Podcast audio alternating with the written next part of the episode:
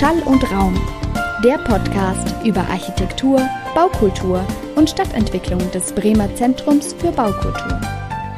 Moin und herzlich willkommen zu Schall und Raum. Hier ist wie immer Celine Schmidt-Hamburger am Mikrofon und ich begrüße euch jetzt ganz herzlich zur letzten Episode vor der Sommerpause. Heute in der letzten Episode der sechsten Staffel zum Thema Migration und Stadt geht es um das Leben, aber auch die Planung in bzw. von Stadtteilen, die eben durch einen sehr hohen Anteil an Internationalität geprägt werden. Dafür habe ich mich heute zusammengesetzt mit drei Personen, und zwar Selma Doom, genannt Sami. Sie ist Geschäftsführerin im ALZ in Teneva. Mit Medije Akbulut. Sie war nicht nur 2021 die Bremer Frau des Jahres, sondern ist auch die Leiterin des Sprachcafés in Teneva. Und Joachim Baloschki, genannt Barlo, der von 1990 bis 2011 der Quartiersmanager in Teneva war und sich eben sehr viel mit Aspekten von einer sozial gerechten Stadtentwicklung auseinandersetzt.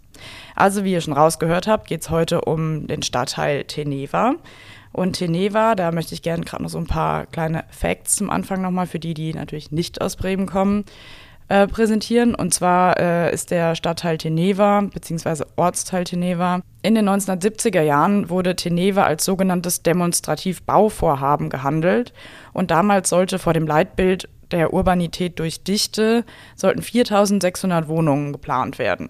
Im Laufe der Zeit hat sich aber herausgestellt, dass die eben sehr schwer vermietbar waren und teilweise bis zu 50 Prozent davon leer standen. Das hat dann eben leider zu einem bestimmten Verfall des Quartiers geführt.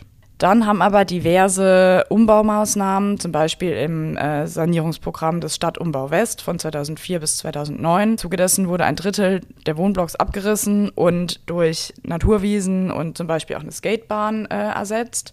Ähm, aber auch eine geschickte Quartiersarbeit wieder zu einem Vorzeigeprojekt gemacht. Dabei sind eben wichtige Stichpunkte vor allem die Mitbestimmung der Menschen im Quartier. Aber da hören wir gleich noch mal mehr dazu. Im Ortsteil wohnen Menschen aus über 80 verschiedenen Nationalitäten, weswegen man schon sagen kann, dass da eine gewisse globale Perspektive herrscht. Jetzt würde ich euch sagen, viel Spaß und Los geht's. So, okay. Ich habe jetzt vor mir sitzen einmal Sami, Medie und Barlo und ich freue mich sehr, dass ihr da seid. Und vielleicht fangen wir noch mal ein bisschen an mit den Basics. Was ist denn eigentlich genau Teneva? Teneva ist einfach Teneva. Teneva ist voller Vielfalt von Menschen, von Religionen, von ähm, Kulturen und das ist das, was Teneva ist, finde ich so. Mhm. Und ja, Teneva ist ja ein relativ bekanntes äh, Demonstrativbauvorhaben gewesen einst, um ja, dem städtebaulichen Leitbild der Urbanität durch Dichte Rechnung zu tragen. Ähm, und dann gab es ja noch mal so ein paar ja, Erkenntnisse, die dann dazu geführt haben, dass es dann in den 2000er Jahren ähm, noch mal zu einem Stadtumbau kam. Vielleicht könnt ihr noch mal was sagen, so ein bisschen zu der Entstehungsgeschichte Tenevas. Das ist dann wahrscheinlich mein Hauptpart. Ich heiße Joachim Baloschki, Barlo, bin hier 1981 hergezogen mit meinen drei Kindern in dieses Hochhausquartier, dieses Demonstrativbauvorhaben Urbanität durch Dichte. Und wir haben ja gesagt, der Architekt jedoch entfloh nach Afriort Americo, äh, weil eben eine Reihe von Dingen aus Planerinnen-Sicht vielleicht ganz klug waren, aber das tägliche Leben, das hatten sie nicht so berücksichtigt, vor allem nicht seine Entwicklung. Das ist auch nicht einfach, das vorherzusagen, wie sich das Leben entwickelt. Wir sind eine, wie Medie eben schon gesagt hat, sehr internationales Quartier. Wir sind ein benachteiligtes Quartier. Das war so, das ist auch immer noch so.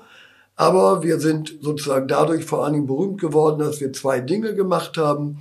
Wir haben eine sehr aktive, engagierte Bewohnerinnenbeteiligung in diesem Quartier organisiert und wir haben auf der anderen Seite durch langen Kampf, das ging leider nicht automatisch, korrigiert, das, was es an Fehlentwicklungen gesamtgesellschaftlicher Art gibt, durch eine umfangreiche Sanierung dieses Quartiers, ohne dass wir gentrifiziert haben, weil die Hörerinnen werden jetzt denken, ja, oh, Sanierung, dann wird es alles teurer, teurer, teurer.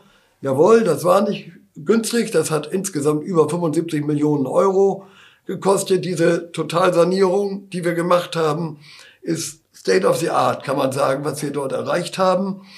Aber wir haben dafür gesorgt, dass es eben ohne Gentrifikationsprozesse ablief, während wir das vorher ununterbrochen über äh, erlebt haben. So, das ist mir so ergangen. Und die Vorurteile waren groß über Teneva.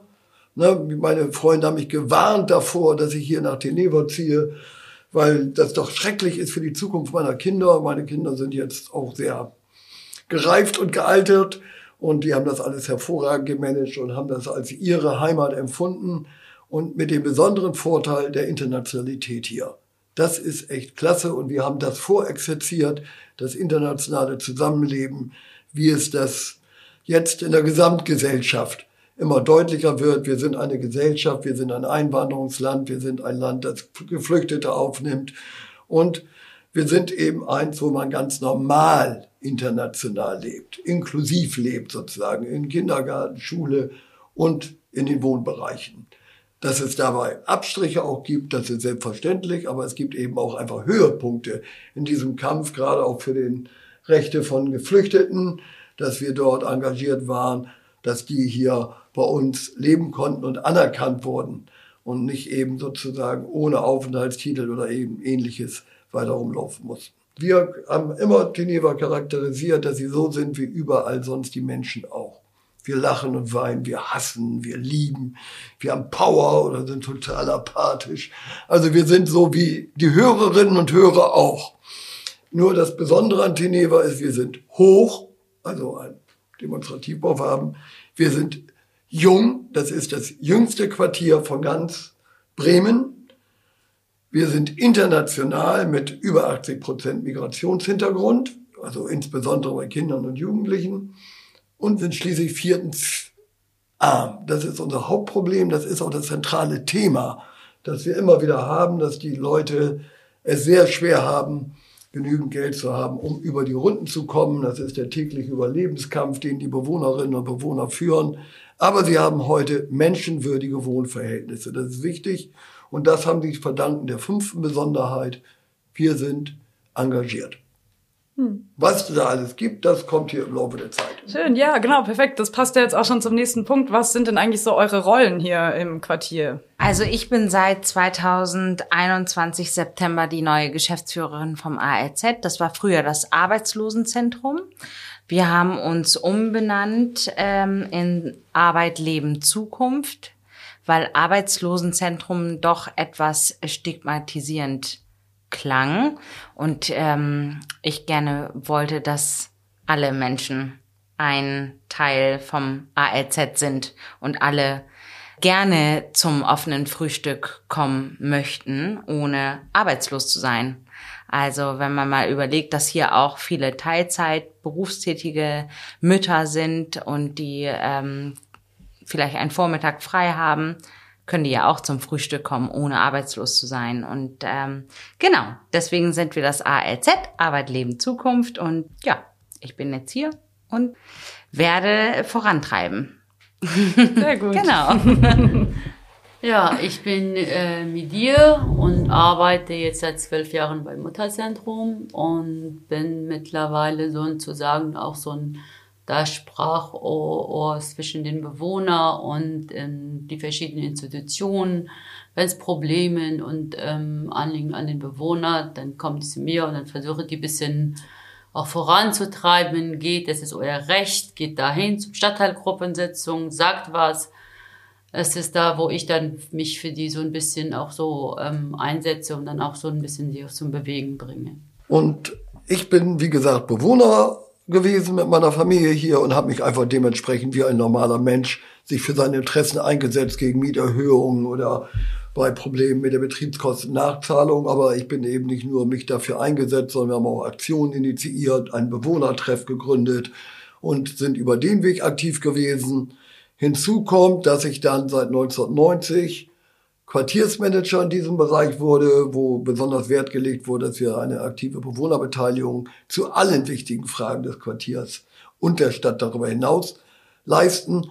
Und das ist eigentlich unser Markenzeichen und das habe ich bis 2011 gemacht und hatte eben auch das Glück, in dieser Zeit so viel Kraft gemeinsam mit Bewohnerinnen und auch den sozialen Einrichtungen, die wir viele erkämpft haben. Das gab es ja nicht immer, dass wir so viele Kindergärten, dass wir so viele äh, Frauengesundheitstreffpunkt, Mütterzentrum, ALZ hatten. Äh, und äh, die machen alle Druck gemacht für eine Sanierung. Aber dieser Kampf um Sanierung, ich erinnere mich, dass ich 1993 für äh, die vorgesetzten Baubehörden einen Bericht geschrieben habe, was wir alles schon Gutes im Rahmen einer sogenannten Nachbesserung von Großsiedlungen unternommen hatten, die ersten Jahre. Und gleichzeitig aber dann reingeschrieben, das ist alles gut, das muss man alles weitermachen und verstärken mit sozialer Stadt, Wohnen Nachbarschaften, also Programmen, die uns dazu dienten, das werden wir nachher bestimmt noch erläutern, um Verbesserungsprojekte in diesem Quartier durchzusetzen. Und dass ich aber trotzdem gesagt, das wollen wir alles machen, das müssen wir weitermachen, aber wir brauchen eine Grundsanierung von Teneva.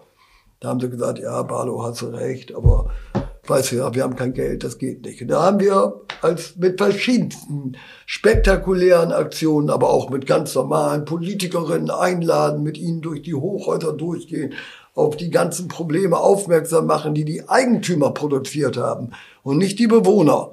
Die Schuldigen an der Misere waren die Eigentümer hier, das waren Spekulanten, das waren Volksfürsorge und was weiß ich, irgendwelche Versicherungsgesellschaften, die wussten gar nicht, wo Tiniva ist, aber Sie haben hier Rendite gemacht, das war ihr erklärtes Lebensziel. Und äh, da haben wir gegengehalten und es hat dann dieser Kampf ja acht Jahre gedauert, bis der Senat beschlossen hat, es gibt hier ein umfangreichen Pilotprojekt Stadtumbau West. Das war im Jahr 2000.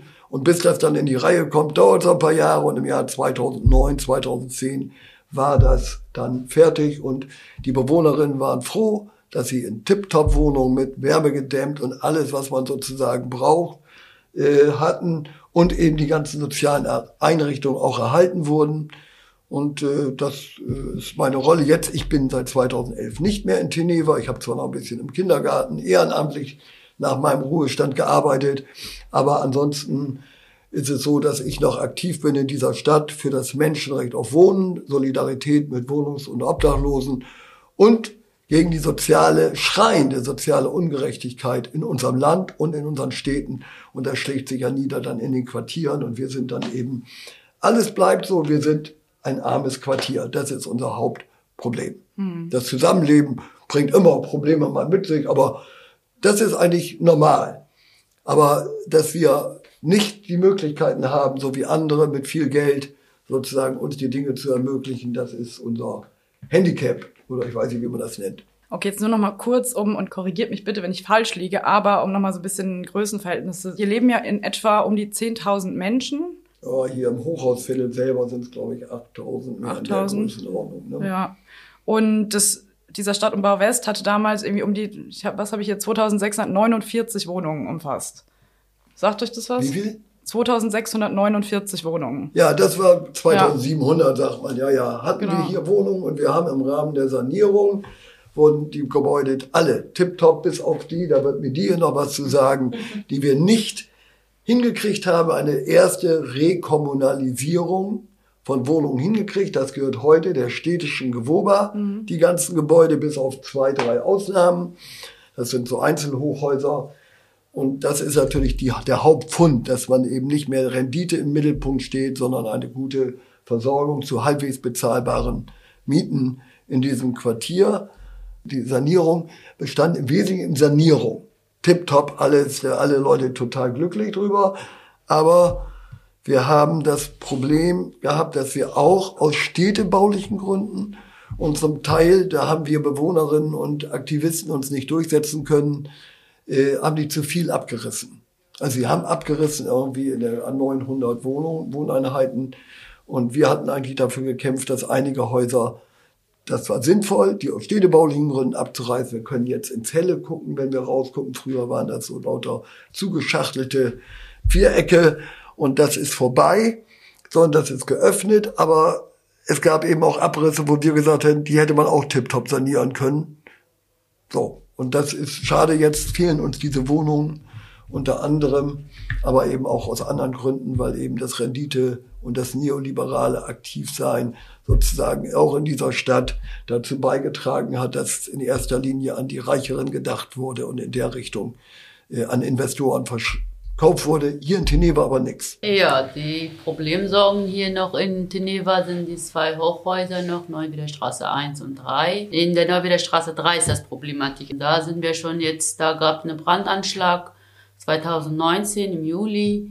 Da sind wir dann auch, in, wir vom Stadtteil aus, sind wir dann darauf auch aufmerksam, wie in welches Zustand das Haus ist und in welche Zustände die Bewohner, also die Menschen da drin leben dass wir seitdem auch darum kämpfen, dass es da mehr bessere Verhältnisse, dass da mehr die äh, Bewohner ein bisschen ernst genommen werden, dass die Bewohner ein bisschen aktiv werden und jetzt sagen, hey, es ist, hier stimmt was in meiner Wohnung nicht, kommt her und macht irgendwas. Ich meine, die kassieren die Mieten und die Menschen werden da in allein mit allen Schimmel überall in den Wohnungen. Auch vor, vor zwei Wochen, wenn wir noch drei Wochen, sind wir einen Rundgang in den Wohnungen gegangen. Es hat sich nichts nach allem, was wir da durch Presse, durch Medien, durch Politik, haben wir alles eingeschaltet, aber irgendwie scheint da auf taube Ohren zu sein. Die Neuwiederstraße ist Grand City, Neuwiederstraße 1 und das äh, Neuwiederstraße gehört auch wieder jemand anderen. Also das sind zwei getrennte ähm, Verwalter, die das Haus verwalten. Da ist die Neuwiederstraße wieder also ein Tick noch besser als das jetzt, jetzige Neuenwilder 3. Da ist totale Katastrophe. Da ist jetzt schon seit acht Monaten ein Gerüst vor dem Haus und es passiert nichts. Also die sind, die Menschen, ich meine gerade, wo die Energiekosten auch so steigen, müssen dauernd Licht anmachen mhm. und dann stehen die Menschen auf ihre äh, Stromkosten da. Ja, also ich kann mir auch vorstellen, dass es zu viel Unmut führt, wenn dann Teile des Stadtteils irgendwie schick gemacht sind, andere nicht. Ja, wir haben gehofft, dass die Gewobe das auch mal kauft, aber unsere Hoffnung wurde irgendwie nicht erfüllt. Also sie stehen immer noch da und wir kämpfen immer noch. Es gibt jetzt auch eine AG Neuwieder, wo wir hier aus verschiedenen, aus der Politik, Quartiermanagerin, aus, also da bin ich jetzt auch drin, noch, noch einen anderen, ein, zwei Bewohnerinnen, die aus dem Haus sind, äh, sind auch drin äh, Ortsamtleiter. Wir sind ungefähr zwölf Leute, wo wir uns einmal im Monat nochmal treffen und nochmal über alles besprechen und auch nochmal ein bisschen Dampf machen bei dem Hausverwalter. Inhaltlich war es heute ein bisschen schwierig, deswegen dachte ich mir, packen wir die Urban Legends jetzt einfach auf die Hälfte. Hat sich halt gerade so angeboten. Ich bedanke mich vielmals bei Hanna Schmidt, die dieses Mal den fabelhaften Text formuliert hat und Franzi wie immer eingelesen hat.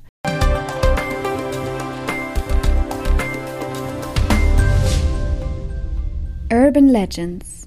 Bedürftige Menschen mit und ohne Fluchterfahrung aufs Fahrrad bringen. Dafür setzt sich ein Team von etwa 20 engagierten TüftlerInnen im Keller 5 in Stuttgart ein. Ursprünglich gegründet, um Geflüchteten im Zuge der größeren Fluchtbewegung 2015-16 zu intakten Fahrrädern zu verhelfen, wurden zunächst Spenden angenommen, Räder hergerichtet und weitergegeben. Seit Anfang 2018 trägt die offene Selbsthilfe-Fahrradwerkstatt des Freundeskreises Flüchtlinge Stuttgart Süd zum Austausch für alle Radaffinen bei. Sozial engagierte Mobilitätsplattform nennt sich die Initiative deshalb auch. Damit treffen sie den Nerv der Zeit. Denn das Rad hat im Verkehrsmittelvergleich das höchste Wachstumspotenzial und erfreut sich gerade in Großstädten an steigender Beliebtheit. Und daran sollen alle teilhaben können, findet das Team des Keller 5. Die Werkstatt steht deshalb immer dienstags und donnerstags ab 18.30 Uhr allen Interessierten offen. Von Studierenden über Geflüchtete bis hin zu RentnerInnen. In der Werkstatt können Reparaturen am eigenen Rad mit bereitgestelltem Werkzeugequipment und genügend Platz erledigt werden oder auch auf die Hilfe der begabten SchrauberInnen vor Ort zurückgegriffen werden, die auf Spendenbasis gerne bei den Reparaturen helfen. Zudem können gegen Spenden auch Ersatzteile oder ganz neu restaurierte Räder erworben werden. Das Konzept? Jeder gibt so viel wie er oder sie es sich leisten kann. Die Spenden fließen dann wieder in neue Ersatzteile und Werkzeug.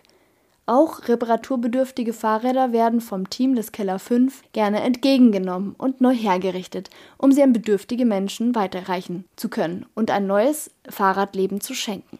Der Keller 5 in Stuttgart. Eine wahre Urban Legend. So im Zuge meiner Recherchen bin ich nochmal auf ein äh, Video gestoßen. Das war im Rahmen des sogenannten Berliner Gesprächs des Bund Deutscher Architektinnen und Architekten im Jahr 2019. Und da war auch Barlow da, der einen Satz sagte, wo es eben auch um, also im Großen und Ganzen ging es darum, äh, wie eben Quartiersarbeit als Motor der Stadtentwicklung dienen kann. Dieser Satz, wer integriert eigentlich wen in was, den, der ist irgendwie sehr doll bei mir hängen geblieben, weil das natürlich wahrscheinlich auch Ausdruck dieser Perspektive ist. Die Mehrheitsgesellschaft ist in Anführungszeichen bio-deutsch-weiß und da kommen jetzt andere Leute dazu, die da nicht reinpassen und dann werden die da rein integriert. Aber das ist ja, wie ihr schon gesagt habt, über 80 Prozent Menschen sind da eben nicht einzuordnen. Ja, was würdet ihr sagen, sind denn so Strategien, die angewendet werden können, um diese Integrationsprozesse voranzutreiben, beziehungsweise wie ist überhaupt die Wahrnehmung auf Integration im Quartier? Aus meiner Erfahrung mit den Menschen, dass man die Menschen mitnimmt. Ich glaube, nur so kann man auch mehr Integration äh, erreichen, wenn man die auf die Wünsche der Bewohner, auf die Menschen zugeht. Ich meine, es ist, äh, man entscheidet über den Weg der Menschen und über die Köpfe der Menschen irgendwelche Entscheidungen und letztendlich bringt das nicht. Und man muss die einfach die Menschen mitnehmen und fragen, was ist, was wünscht ihr euch vorher vor Ort? Was ist euer Anliegen? Nicht, dass halt irgendwelche Leute zusammensitzen und irgendwelche Entscheidungen treffen. Das hilft nichts. Das kommt bei den Menschen einfach nicht an. Ich habe einfach gemerkt, dass die Leute einfach ein Ohr brauchen. Dass selbst wenn sie gar keine wirklichen Probleme haben, trotzdem hierher kommen. Und selbst wenn sie ein Problem haben, gerne, also ins ALZ kommen, hier zu mir ins Zentrum, weil sie schon immer hier waren. Und weil sie wissen von der Vergangenheit, wie es hier war und weil sie sich gut aufgehoben fühlen. Einfach dieses Reden, du hörst mir zu, du nimmst dir Zeit für mich und auch wenn ich kein gutes Deutsch sprechen kann oder auch wenn ich sehr gutes Deutsch sprechen kann, du hörst mir zu und du nimmst dir Zeit.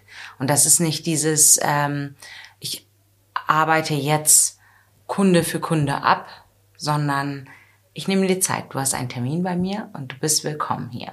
Du kriegst einen Tee, du kriegst einen Kaffee, du kriegst ein Wasser und ich höre dir zu und ich helfe dir so gut wie ich kann.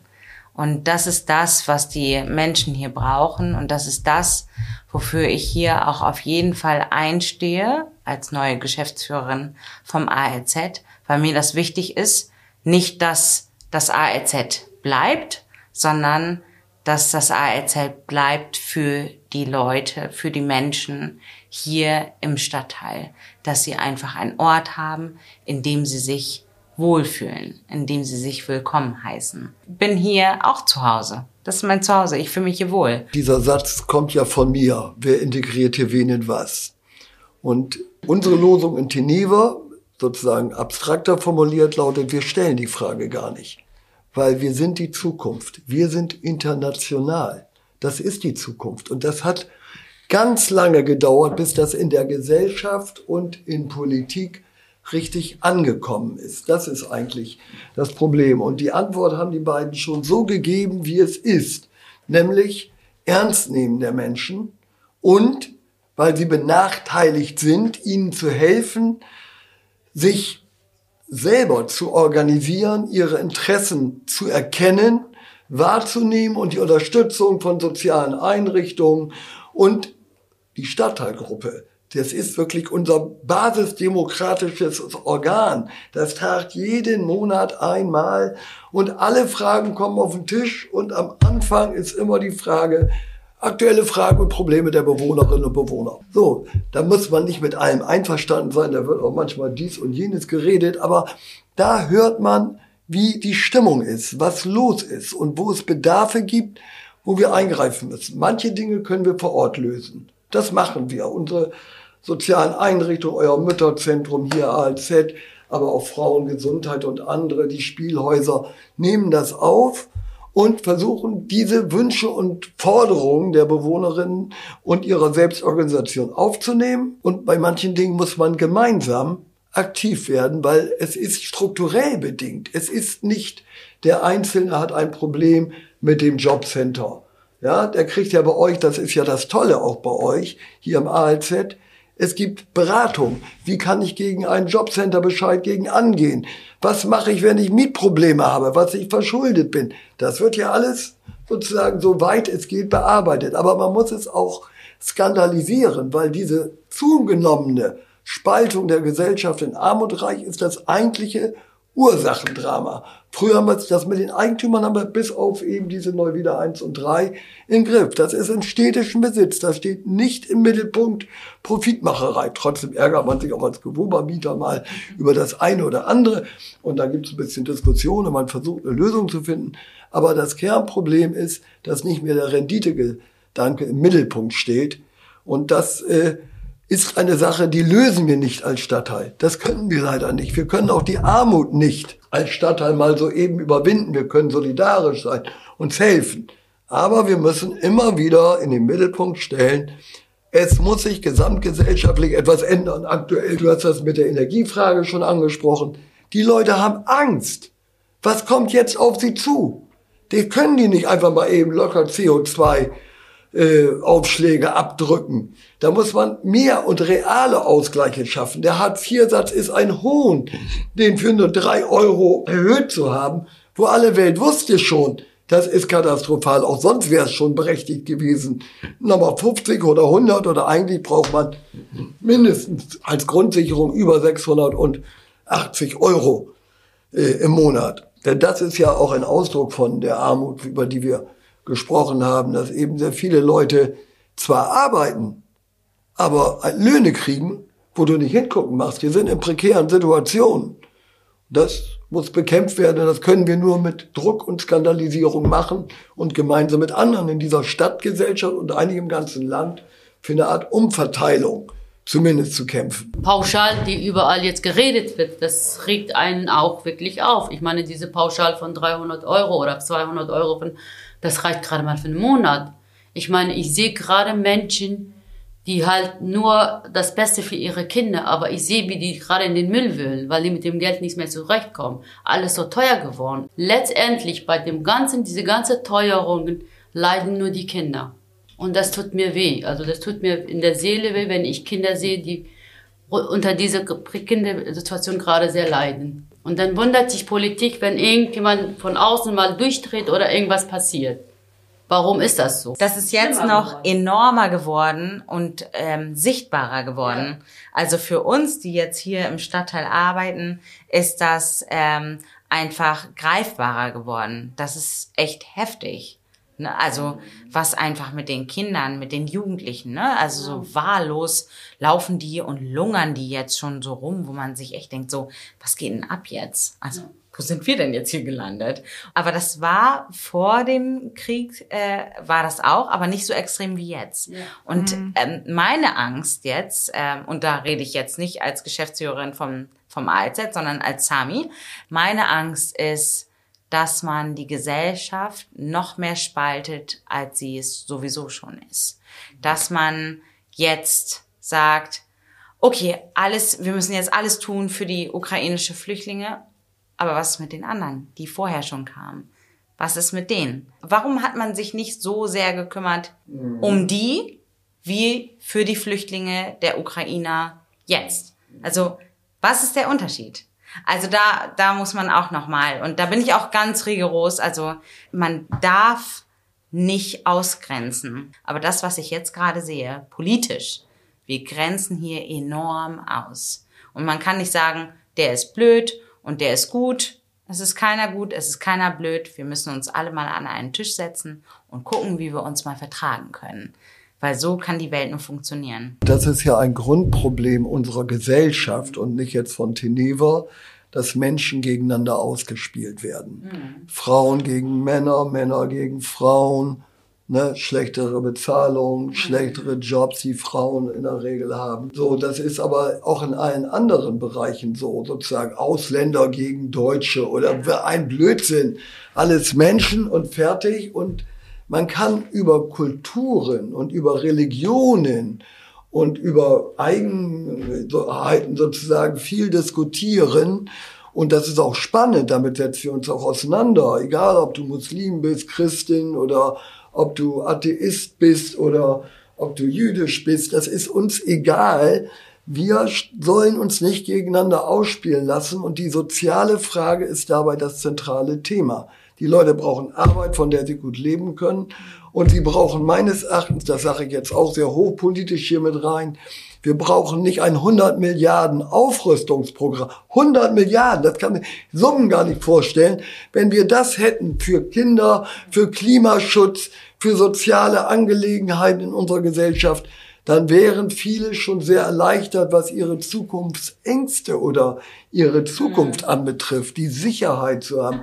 So, das hätten wir gebraucht, 100 Milliarden Programme in der Richtung. Da hätten sich Politik verdient gemacht. Aber das ist aktuell nicht der Fall. Ja, würdet ihr sagen, dass man eben ein erfolgreiches, wenn man das denn so nennen mag, in Anführungszeichen, ähm, globales Zusammenleben, äh, ob man das so in, in Kernelemente irgendwie nochmal unterteilen kann? Und kann man das denn gegebenenfalls auch durch eine geschickte Stadtplanung befördern? Und wenn ja, wie? Also Urbanität durch Dichte ist es, glaube ich, nicht. Nein, das haben wir ja nun kritisch überwunden. Ja.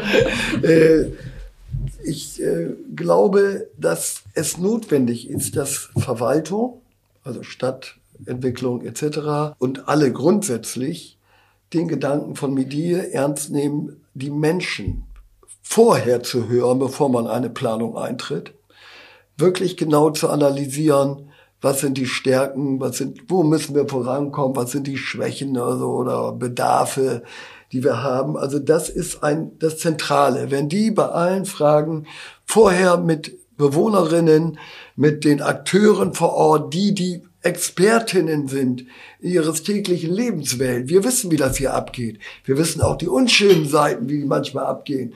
Aber das sozusagen ernst zu nehmen, entgegenzunehmen. Darüber müssten wir dann über die Stadtteilgruppe reden, sage ich jetzt so als Beispiel, weil das ist eben ein Zusammenschluss natürlich initiiert mit von den Bewohnerinnen und Bewohnern, die gesagt haben, ja, ja, ja, wir wollen, es muss anders damals die Lage.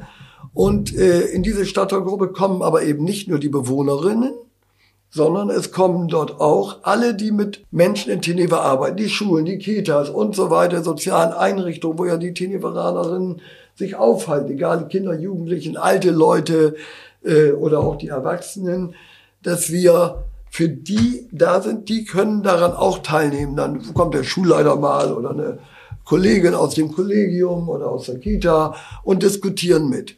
Dann kommen dort, das ist wichtig, die Wohnungsgesellschaften. Da hatten wir mit unseren Spekulanten früher große Probleme. Die kamen nämlich einfach nicht. Aber die städtische Gewube als größter Verwalter war da und hat zumindest die Dinge aufgenommen, die dort diskutiert werden und an der einen oder anderen Stelle auch mit abgeholfen. Es sind Politikerinnen dabei aus der Beiratsszene, auch wir haben auch Bürgerschaftsabgeordneten sogar hier aus Geneva. Äh, die kommen dann hoffentlich immer dahin und diskutieren mit und bringen ihre Warte ein. Und dann sind die Ämter mit da. Amt für soziale Dienste, äh, von der Bauseite, Stadtplanungsseite auch welche dabei. Und das wenige Gewerbe, was wir haben, wir sind ja eigentlich mehr in der Anführungsstrichen Schlafstadt, also, aber es sind eben auch Rechtsanwälte, Ärzte, ein Kiosk und der Friseur und was alles da in der Richtung gibt. Und jetzt wahrscheinlich, wir hatten ja auch Nahversorgung, da hatten wir jetzt vorübergehend Probleme, das gibt's aber eine Lösung ab nächsten Jahr wieder. Das sind sozusagen Punkte, die dort zusammenarbeiten. Das heißt, du kannst nicht eine einfache Bewohnerversammlung machen, dann schimpfen die Bewohner über was, und ansonsten geht das Leben weiter. Gummiwände oder Betonwände, gegen die du da manchmal läufst, sondern die Leute sind alle da, die davon mit betroffen sind. Die Gewerbetreibenden, eben die Politik selber, die mit dabei sitzt. Und das ist, glaube ich, ein wichtiges Bürgerbeteiligungselement. Die sagen, wir brauchen 3000 Euro für internationale Abende damit wir uns die Kultur noch besser kennenlernen. Oder wir wollen den Kinderbauernhof, haben wir damals gesagt, bauen, damit die Leute, die mitten im Beton wohnen, sozusagen naturnahe Erfahrungen sammeln. Internationale Gärten haben wir geschaffen. Nicht, wo jeder sein kleines Stück Rabeland, 150 Quadratmeter hat.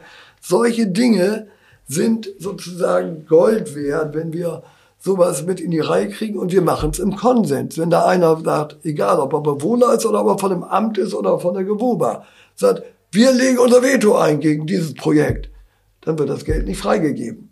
Ich kann euch sagen, wir haben, glaube ich, bis jetzt bestimmt 1500 Projekte, mal mit 500 Euro, aber auch mal mit 300.000 Euro gefördert im Konsens. Das ist sozusagen Ernstnehmen der Bewohnerschaft und der Akteure in so einem Quartier. Und äh, was die internationale Seite der Stadtpolitik anbetrifft, wir sind ja ein Modellprojekt geworden für diese Sanierung insbesondere und diese Basisdemokratie. Und dafür wurden wir eingeladen. Ich glaube, da selber habe ich noch, da war ich noch Bewohneraktivist. Da kamen irgendwann mal europäische Experten, die wollten das Elend mal hier sehen oder wie auch immer. Also Elend ist jetzt in Anführungsstriche. Und warum ist das schiefgegangen, dieses Demonstrativbauvorhaben? Und das ist ja toll, war interessant, fanden sie alle ganz spannend. Und manche haben sogar gesagt, die aus Saloniki kamen, die haben gesagt, wo ist denn hier das Problem? Das ist alles geil im Verhältnis zu unserer Situation in unseren Vorstädten oder in Großbritannien zum Teil auch. So, der, unterm Strich haben sie gesagt, also wir müssen unbedingt diese Austausch weiter fortsetzen. Ja, haben wir gesagt, aber nicht, dass ihr nur als Profis zu uns kommt, sondern jede Delegation, die wir jetzt machen, da schicken wir Bewohner mit. Wir waren in Straßburg, wir waren in Irland irgendwo, wir waren in Großbritannien, wir waren in Frankreich und immer war da eine Delegation, dann aus Bremen, was weiß ich, ein, zwei Quartiersmanagerinnen und dann kamen dazu aber mindestens noch drei Bewohnerinnen. So, das haben wir sozusagen gelebt, diese Beteiligung über diesen Weg. Und ich durfte sogar bis nach Japan reisen, um das vorzustellen und war, glaube ich, in allen europäischen Städten oder eben andere Vertreter von uns dabei. Also das ist schon modellartig, das sind alle spannend, aber ob sie es überall alle auch so umsetzen, muss denen natürlich überlassen bleiben. Aber ich frage mich jetzt die ganze Zeit, weil ihr drei seid natürlich super engagiert und macht es mit sehr viel Herzblut, aber letztlich sind es ja eigentlich städtische Aufgaben, die ihr übernehmt hier. Ne? Und das ist ja schon eigentlich ziemlich kritisch zu sehen, würde ich mal behaupten, dass das immer wieder eingefordert werden muss und ja, vielleicht verstehe ich es auch falsch, aber dass das nicht in so größere Leitlinien mehr umgesetzt wird, die auch langfristig irgendwie institutionalisiert werden. Also man muss schon sagen, das Quartiersmanagement ist städtisch. Das ist sogar vorbildlich, auch im bundesweiten Vergleich, weil da sind häufig ja dann Quartiersmanagerinnen für drei Jahre eingestellt, äh, irgendwelche Planungsbüros, die das dann übernehmen. In Bremen sagt, wir stellen uns der Verantwortung der benachteiligten Quartiere. Wir haben in elf Quartieren, glaube ich, aktuell oder zwölf, haben wir Quartiersmanagerinnen und Quartiersmanager eingesetzt. Und das ist eine Art und Weise. Und das andere ist, dass die Stadt Bremen sich darauf eingelassen hat, zu sagen, wir delegieren die Verantwortung. Über diese Geldmittel wird sozusagen äh, nicht irgendwo im Ratshaus oder in der Verwaltung entschieden, dass die dafür sind, sondern die haben gesagt, hier habt ihr, ich weiß nicht, wie viel habt ihr jetzt? Damals hatten wir 300.000 Euro so pro Jahr an soziale Stadt und LOS und äh, Wohnen in Nachbarschaften Mittel, Wohnen in Nachbarschaft besonders gut, weil man damit auch konsumtive Ausgaben und nicht nur investive äh, äh bewältigen kann. Das ist ja ein Bremen-spezifisches. Äh, ja, das ist Bremen-spezifisches Förderprogramm, ne? ja. ja. Und äh, das ist schon eine Möglichkeit, die man von Seiten der Stadt ergreift und das ja auch kontinuiert hat. Es ist ja seit 1990 gibt es diese Quartier, erst in fünf Quartieren dann sind wir jetzt bei wieder elf oder zwölf benachteiligten Quartieren, wo das greift. Und das ist meines Erachtens schon aufgegriffen von der Stadtverwaltung. Und der Anspruch Bürgerbeteiligung ist in dieser Stadt durchaus gewährleistet vom Anspruch. Ob sie das in der Tat immer umsetzen bei den Einzelnen, gerade bei baulichen, städtebaulichen Projekten, da gibt es auch viel Kritik in der Bevölkerung. Aber Ansonsten ist das, glaube ich, erstmal schon verstanden worden, dass das eigentlich eine sinnvolle Sache ist, so basisdemokratisch mit Anliegen und Forderungen und Eingaben. Bewohner sind im Übrigen auch sehr sparsam, die gucken auch darauf, dass nicht zu viel Geld ausgegeben wird. Ja, das erstaunt man, ne? Dass, wie, so teuer ist ein Fahrradweg, den wir neu brauchen oder wie auch immer. So, dann muss man das manchmal erklären. Das ist eben auch manchmal so, aber wo kann man noch was verändern, verbessern? Können wir da nicht eine andere Lösung für finden? Hm. Würdet ihr sagen, jedes Quartier, ob benachteiligt oder nicht in der Stadt, sollte ein Quartiersmanagement haben? Also ich würde sagen, ja. Sowas ist schon nicht schlecht, aber ich sage dazu, wenn jedes Quartier eins kriegt, dann bitte ich darum, dass die benachteiligten Quartiere vier Leute kriegen. Ja, an der Stelle, weil da sind die größten Sorgen und Probleme und da ist eben auch ein ganz direktes Umgehen sozusagen mit dem Bewohner. Das hat doch vorhin das mit dem Ohr groß geschrieben hier. Sami, du hast die Ohren offen für das, was hier anliegt. Und das ist so, das kann man nicht machen, indem man sagt, oh, das machen wir mal alles eben per Zoom-Konferenz oder so, sondern das ist, dass man ernsthaft auf jede und jeden zugeht und bereit ist, das, was da kommt, aufzunehmen. Nicht im Sinne, ich mache das für dich. Da, wo wir helfen können, machen wir das natürlich. Aber auch zu sagen, pass mal auf, dann sind doch deine Nachbarin auch betroffen. Mach mal eine kleine Gruppe. Du kannst hier bei uns tagen. Das ist alles kostenlos bei uns. Die Räume. Menschen brauchen ja Resonanzräume auch und sie brauchen reale materielle Räume. Eure Frauengruppe, wie ist die entstanden? Weil die können sich die jesidischen Kurden nicht in der Wohnung treffen mit 25 anderen Frauen, wo etwa wahrscheinlich dann 40 Kinder mindestens mit dranhängen, sondern da brauchen sie Platz. Haben sie draußen mal gemacht. Im Sommer geht das und dann kamen sie in die Kita. Wir wollen in die Kita, da ist ein großer Raum. Der wird bei uns kostenlos zur Verfügung gestellt. Klasse. Und man braucht Resonanzräume wie die Stadtteilgruppe, wo die Leute nicht nur sich treffen können und austauschen können und Ideen entwickeln können, sondern auch einen Resonanzraum, wo sie gehört werden. Und das ist die Stadtteilgruppe. Und die macht dann auch entsprechend Dampf, wenn man das gemeinsam dort so sieht, für diese Anliegen. Internationale Frauengruppe sage, also ich finde, dass diese internationale Vorbild für alle ist.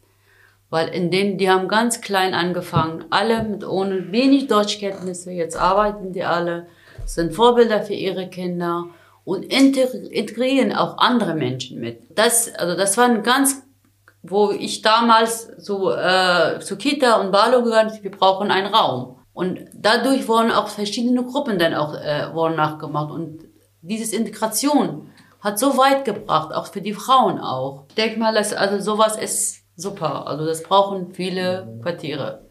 Wenn man sich das so anhört, dann kann natürlich äh, eine gute, gelungene Stadtteilarbeit auch zu der sozialen Integration von einer Stadt generell auch beitragen. Aber irgendwie stelle ich mir dann so ein bisschen vor, wenn jetzt die Identifikation der BewohnerInnen in einem Quartier mit dem Quartier sehr hoch ist, ob es dann nicht auch zu einer ja, Segregation kommt in der Stadt und wie wird dieser Umstand aufgegriffen? Also die Segregation findet in erster Linie über hier zwischen Daumen und Zeigefinger statt. ja, weil die Leute haben vielleicht trotzdem, haben ja vorher andere Vorstellungen gehabt. Ich möchte gerne im Grünen wohnen oder ich möchte gerne dies und im Grünen haben wir im Übrigen auch ganz viel. So ist es nicht. Aber die haben ja so die Vorstellung, ich will nicht in einem Hochhaus leben, in einem Reihenhaus leben oder wie auch immer. Aber die ökonomischen Verhältnisse, die Spaltung, die ökonomische Spaltung der Gesellschaft, die hat dazu geführt, dass hier sind noch günstigere Mieten und in diesem Fall auch glücklicherweise in sanierten Häusern, also ohne Gentrification. Äh, das macht die Segregation aus. Und ansonsten ist es den Leuten ja, wir sind ein freies Land, jeder kann dahin ziehen, wo er möchte und wo er es letztendlich bezahlen können muss. Und äh, viele sind auch Leute, die sind weggezogen in den schlimmen Jahren, also 80er, 90er Jahre war eine harte Übung hier. Da sind die Leute, wenn sie irgendwie konnten, raus, leider dann auch noch ins niedersächsische Umland, da gingen uns auch noch Steuerzahlerinnen verloren. Aber äh, sind hinterher, als das hier saniert war, wieder zurückgekommen und so, so soll das sein. Mit Conciergen unten, unser Exportschlager, haben wir erfunden. Gibt's heute in jeder Großsiedlung gibt's irgendeine Form von Conciergen, die sozusagen Dienstleistungen für Bewohnerinnen erbringen, ohne dass wir dafür bezahlen müssen. Das müssen die Eigentümer zahlen. Also das ist schon, und im Übrigen auch da, wo sie über den zweiten Arbeitsmarkt laufen, bezahlt dann auch natürlich das äh, äh, Jobcenter oder die Agentur für Arbeit.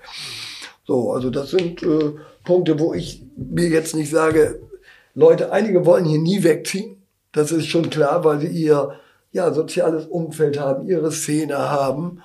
Und andere sagen, oh, nur gut, wenn ich dann eines Tages Knete habe, dann würde ich auch vielleicht woanders hinziehen. Das ist ja auch erlaubt, das ist auch nichts Schlimmes. Und trotzdem werden sie meine Kinder, sag ich mal, die sind alle ne, so Sozialarbeiter, einer sogar Professor oder was weiß ich. Die haben alle ihr eigenes Häuschen oder wohnen sehr günstig und freuen sich des Lebens. Aber die kommen immer wieder auf Teneva zurück und ihre Kindheit und durch die mhm. Schulen hier und wir waren an der GSO zusammen oder wie auch immer. Das äh, bleibt auch haften, auch die Erfahrung. Also meine Kinder sind, ich bin deutsch groß geworden in den 50er, 60er Jahren, Kita und Schule. Meine Kinder sind normal international groß geworden. Ohne ein einziges Problem, die sich aus der Internationalität ergibt, aus anderen Dingen was sein, wegen Liebe oder so. Ja. die Sozialdramen, die es so gibt. ähm, aber woran würdet ihr denn sagen, messt ihr den guten Erfolg eurer Arbeit? Ich leite das Sprachcafé bei mir im äh, Mutterzentrum. Ich habe damals ähm, angefangen, 2014, der Krieg in Syrien, habe ich mir mit meiner Vorgesetzten über was können wir für die Menschen vor Ort tun. Also haben wir so ein Sprachcafé, eine offene Café, wo ich damals auch wirklich an die Tür der Frauen gegangen bin und sie aus dem Bett rausgeholt habe. Und jetzt habe ich jetzt äh, über 40, 50 Teilnehmer, die es sind zum, und alle elf Länder sind vertreten und die verstehen sich prächtig. Und da sind dazu sind Freundschaften entstanden. Die Kinder haben sich befreundet. Also wenn ich das sehe, das, das ist so, dann weiß ich, dass ich was Gutes gemacht habe, also dass ich das auch weitermachen möchte. Vielfältig auch in den Spielplätzen, wenn ich manchmal vorbeigehe. Also das sind Haufen ähm, Frauen aus verschiedenen Ländern, die quatschen miteinander, die Kinder spielen, als ob alles normal ist. Ist ja auch normal. Damals war ja auch, dass die, äh, die Jesiden und halt die äh, Muslimen waren so, so ein bisschen, die haben am Anfang so, aber bei uns gab's das nicht. Es war ganz, alles normal. Und das ist das, was ich sage, das ist was Positives. Mhm. Von der Nachbarschaft, wo man ja, sich wertschätzt. Nachbarschaft. Ich habe ähm, letzte, vorletzte Woche am Tag der Nachbar gehabt. Genau, da waren über 300 Menschen da. 300 Menschen aus verschiedenen Ländern. Und das war ein buntes Programm drinne und alle miteinander gegessen, ge getrunken, die Kinder zusammengespielt. Diese Lebhaftheit so wieder zu sehen. Ich messe meine Arbeit dahingegen, wenn ich weiß, dass Menschen gerne immer wieder zu mir kommen und meine Hilfe in Anspruch nehmen. Dann habe ich so ein bisschen das Gefühl, dass ich was Gutes getan hatte, habe. Und ähm, es gibt ja auch in bestimmten Teilen Afrikas bestimmte Probleme. Meine Eltern kommen zum Beispiel aus Eritrea. Da gibt es ja jetzt auch gerade Konflikte zwischen nicht Eritrea und Äthiopien, aber den Tigray-Leuten und den Asmarinos. Und äh, ich kenne natürlich die Problematiken. Ich weiß, was in dem Land abgeht. Aber hier bin ich jetzt gerade nur Sami, ALZ.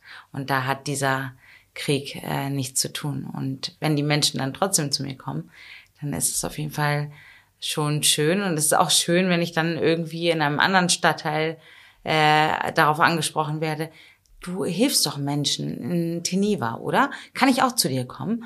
Wo man sich denkt, ja, klar kannst du zu mir kommen. Das ist das, was mich aufrecht erhält und wo ich denke, oh, ich habe wirklich was Gutes getan, wenn mich jemand auf der Straße anspricht, ob ich dem Menschen helfen kann auch, obwohl er gar nicht in dem Stadtteil arbeitet.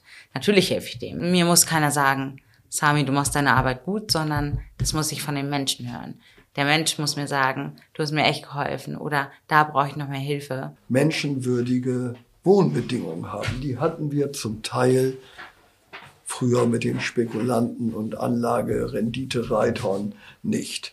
Und das Zweite ist, dass man auch als Tipp für Engagierte schließt euch zusammen macht Selbstorganisationen oder dockt irgendwo an mit Gewerkschaften oder bei sozialen Einrichtungen und tauscht euch aus und mischt euch ein und lasst euch nicht alles gefallen.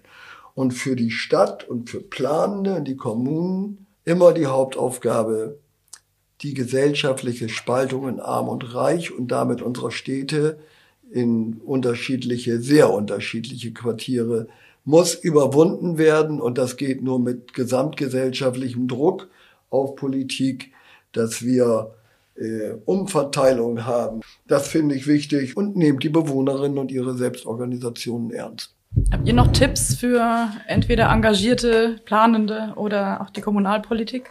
offenes Ohr und die Menschen ernst nehmen. Das ist das A und O. Genau, zuhören und mit den Menschen immer am Ball bleiben.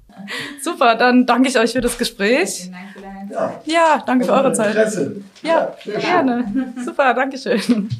So, das war's jetzt mit der letzten Episode vor der Sommerpause. Ich hoffe, sie hat euch gefallen.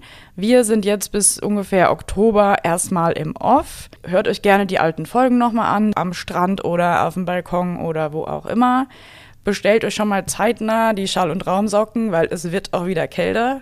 Und ja, ich bedanke mich nochmal ganz herzlich bei Hannah Schmidt für die tolle Urban Legends. Falls ihr auch Lust habt, eine Urban Legends vorzuschlagen oder gar zu verfassen, schreibt uns gerne eine E-Mail an podcast.bzb-bremen.de oder auch eine Nachricht an unseren Instagram-Account. Und wünsche euch jetzt einen schönen Sommer und freue mich schon, wenn wir uns dann nach der Sommerpause wieder hören.